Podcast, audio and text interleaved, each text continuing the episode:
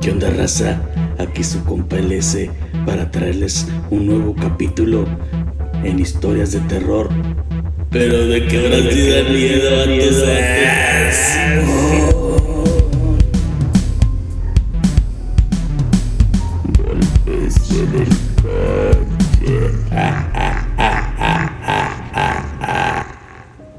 Pues resulta, vatos, que una familia iba ya para el rumbo de Tecatón, iban viajando por la calletera cuando la ranfla de los, jefes pues se le chingó. Entonces pues los, los jefitos tuvieron que salir a buscar ayuda y para que pues los morrillos no se aburrieran pues les dejaron la radio prendida, ¿no? Entonces pues los jefillos se fueron, vatos. Y pues la neta pues les cayó la noche a los morros y los, y los jefes pues no regresaban cuando escucharon ahí la noticia en la radio, ¿no, vatos? Noticia, noticia de última hora. Se fuga reo acusado de matar a tres estudiantes y chofer de Uber en Tijuana. El multimicida aprovechó un cambio de ropa y usa un pase visitante para salir del reclusorio. Atención, extremen precauciones. Pasaron las horas, vatos, y los jefitos de los morrillos no regresaban.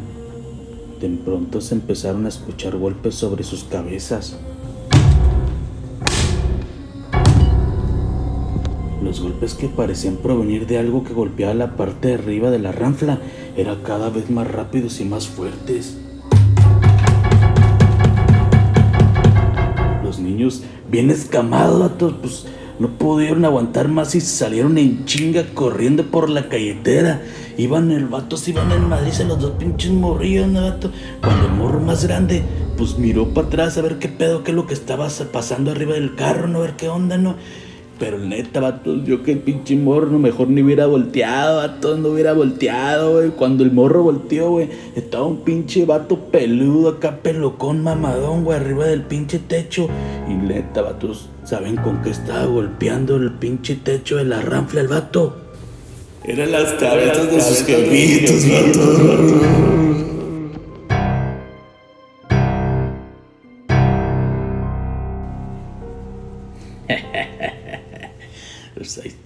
Es una historia de terror que ahora sí dio miedo, ¿no? Golpes en el techo, chale, vatos. Pues ahí le va otra, vatos, por si no era poca cosa, ¿no? Está la llama, la llama, loco bajo, la, cama. pues ahí está, compas. Esta historia está media cortita, ¿no? Y pues vamos a checar qué es lo que nos mandaron aquí.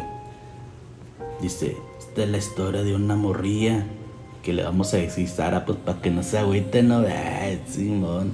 Dicen que de pequeña Sara tenía miedo a la oscuridad hasta que sus jefitos le compraron un perro para que le hiciera compañía. Sara pues dormía tranquila porque sabía que debajo de la cama estaba aquel perrillo, ¿no? Y si tenía miedo solo tenía que extenderle la mano, entonces el perro le empezaba a lamer hasta que se quedaba dormida. Chale, vato, para mí que el perro le lambió otro pedo, pero esta morra sé que le lamía la mano, pero bueno, así dice la historia, vato. Dice, así pasaron los años y Sara se hizo adulta. Una noche en la radio escuchó que cerca de su ciudad estaban en busca de captura a un asesino muy peligroso. Ah, estos vatos cómo se escapan a la vera, sale, vato pues dice, Sara acompañada de su perro, pues ya no le daba miedo. Se metió en la cama y le valió madre, ¿no? Y extendió la mano hasta que el perro le empezó a lamer, pues como todas las noches se empezó a lamer en la mano. Dicen que cuando se despertó, se sorprendió que el perro pues no se hubiera cansado de lamer en la mano toda la noche.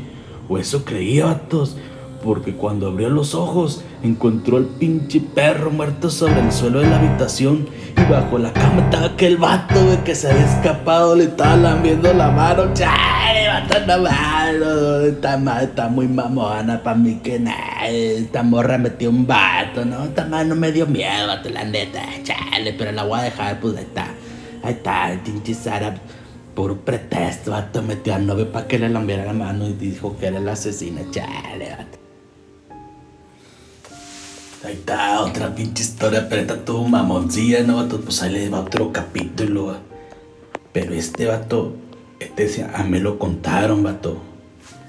Este se me hace que sí está más acá, ¿no, vato? Pues ahí va. Esto ya pasó hace un chingo de años. Pues me contaron acá de que el compa este era, trabajaba para acá, para, para rescate. Es algo así como la Cruz Roja, ¿no? Pues estos vatos, güey, se dedicaban a dar auxilio, pues en carretera, pues a la gente que tenía accidentes. Y me comenta que un día venían de una emergencia y ya pues estaban trasladando hacia la ciudad. Cuando en la carretera, acá en aquellos pueblitos acá oscurones de allá de acá del rancho, se encontraba una señora caminando a la orilla de la carretera. De esas clásicas viejitas acá que van a todas enrogosadas, ¿no? Acá que pues iban caminando y, ahí se les hizo raro, ¿no? Y pues se le, le dijeron, ¿qué onda jefita? Pues ¿para dónde, pa dónde la lleva? Y que le dijo la viejita, no, viejito, pues, pues voy para mi casa. Y que le dijo el vato, este dijo, pues súbase, otro le damos raite. Y la viejita pues dijo, pues que Simón, ¿no? Y se le estrepó, ¿no? Y pues ahí la llevaban, ¿no? En la, en ambulancia. Y pues el, trayecto dicen que no era muy largo, ¿no? La viejita dijo, les, les iba contando pues de que, de que pues tenía familia que se había venido para acá, para el gabacho. Y que pues ya tenía rato que no los guachaba. Y que pues los extrañaba y pues estaba ya sola, ¿no?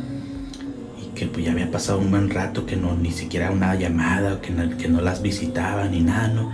Y pues ahí la viejita le soltó toda la lágrima, ¿no?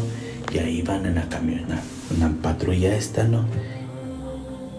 Ya pues cuando le dijeron los vatos que pues para qué rumbo la llevaban, ¿no? Dijeron, no, que la bajaran ahí, ahí adelantito de, de, una, de una gasolinera donde se juntaban un chingo de troqueros.